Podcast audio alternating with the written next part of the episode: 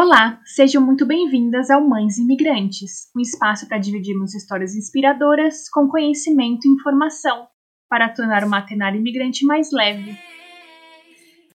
Olá, mães imigrantes, eu sou a Carol Vação, paulistana da Zona Sul e imigrante em Sydney, na Austrália, há 12 anos.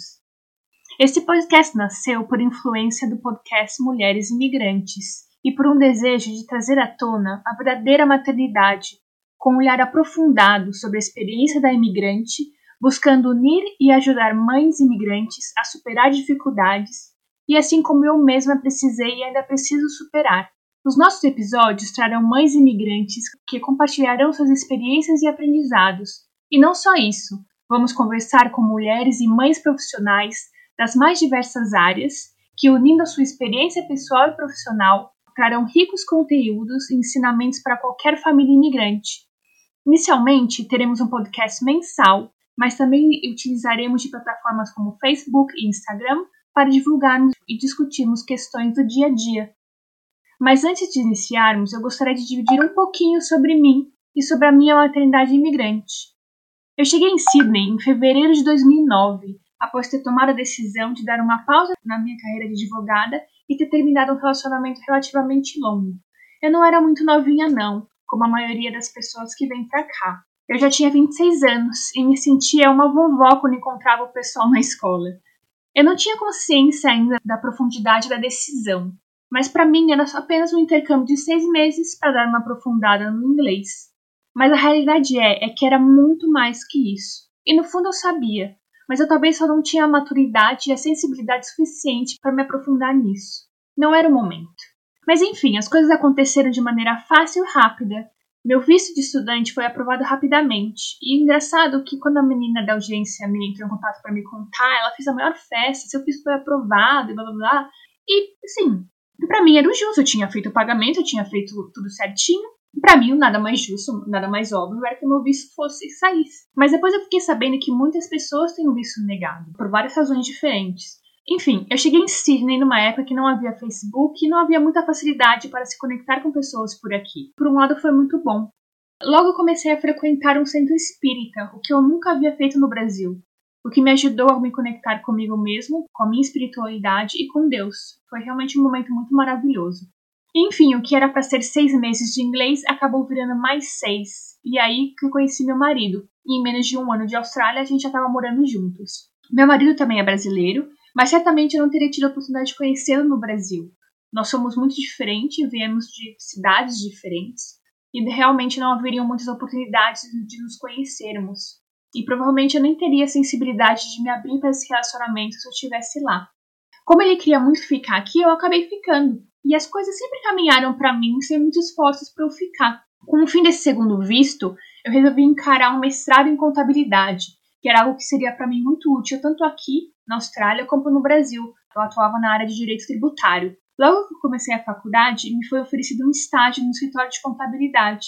E eu acabei ficando lá por quase 10 anos, no qual eu consegui meu visto de sponsor e, consequentemente, a residência e agora a cidadania australiana. Nesses 10 anos, eu fiz muitos amigos e amigas, e pessoas que, também como meu marido, eu não teria tido a oportunidade de conhecer no Brasil, e que não faziam parte da minha roda de amizade como eu tinha no Brasil. Pessoas com backgrounds totalmente diferentes dos meus, mas que de uma forma inexplicável se tornaram a minha família aqui. Em novembro de 2018, meu mundo que parecia seguro e equilibrado deu uma bela chacoalhada que me tirou dos eixos. Eu estava grávida. Eu não cresci rodeada de crianças, eu nunca tinha um desejo muito aflorado de ser mãe, não tinha um lado materno muito aflorado. Sequer tinha tido muitas oportunidades de segurar bebês na minha vida. Eu acho que a primeira vez que eu segurei um bebê tão pequenininho foi aqui na Austrália. A minha gestação foi um grande desafio, e não é porque eu tenha tido problemas físicos ou nada muito problema sério emocional, nada disso, mas ele realmente me tirou da minha zona de, de conforto e me colocou diante de uma pessoa que eu desconhecia, um lado meu que eu não tinha o menor conhecimento. Ele me deixou em contato com questões que eu nem mesmo sabia que existiam em mim. E foi uma oportunidade de autoconhecimento tão profunda que eu jamais havia experimentado na minha vida até aquele momento. E foi difícil olhar para tudo isso, pois eu deveria ter dado a oportunidade de me sentir frágil, de me reservar o direito de me preservar e viver de uma forma mais privada e interna durante a minha gravidez. Com certeza eu teria agido e encarado tudo de uma forma diferente. Mas eu me permito aceitar que tudo foi como foi. Meu parto também não é algo que hoje eu olho e vejo como eu estava preparada. Muito pelo contrário, eu estava bem despreparada. Eu era uma daquelas pessoas que acredita que quem pare ali é o médico obstetra, a midwife, a parteira, que seja. Enfim, hoje meu filho acabou de completar dois anos e eu vejo que a cada dia de sua vida nesse planeta eu ainda estou em processo de aprendizado. A minha gestação e maternidade não foram leves e não são leves como eu gostaria, mas a cada dia eu dou um passo nessa direção.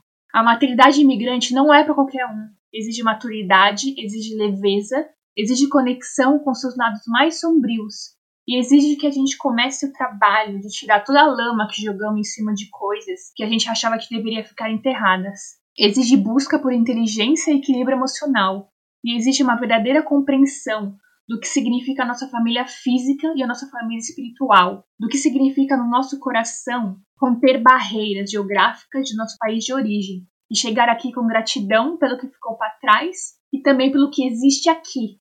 A minha jornada de gestação e maternidade aqui na Austrália tem sido um processo de aprendizado muito grande, que só me foi permitido conseguir com a ajuda de pessoas e principalmente de mulheres, de mães e profissionais que me ajudaram e ainda me ajudam a vencer cada obstáculo. Hoje eu sinto uma conexão com mulheres e mães como jamais senti, como se pudéssemos nos comunicar telepaticamente, como se somente nós pudéssemos nos compreender e nos entender profundamente. A minha empatia e meu carinho por elas cresceu. Se, por exemplo, eu vejo uma mulher amamentando em público, eu sinto orgulho e uma admiração muito grande.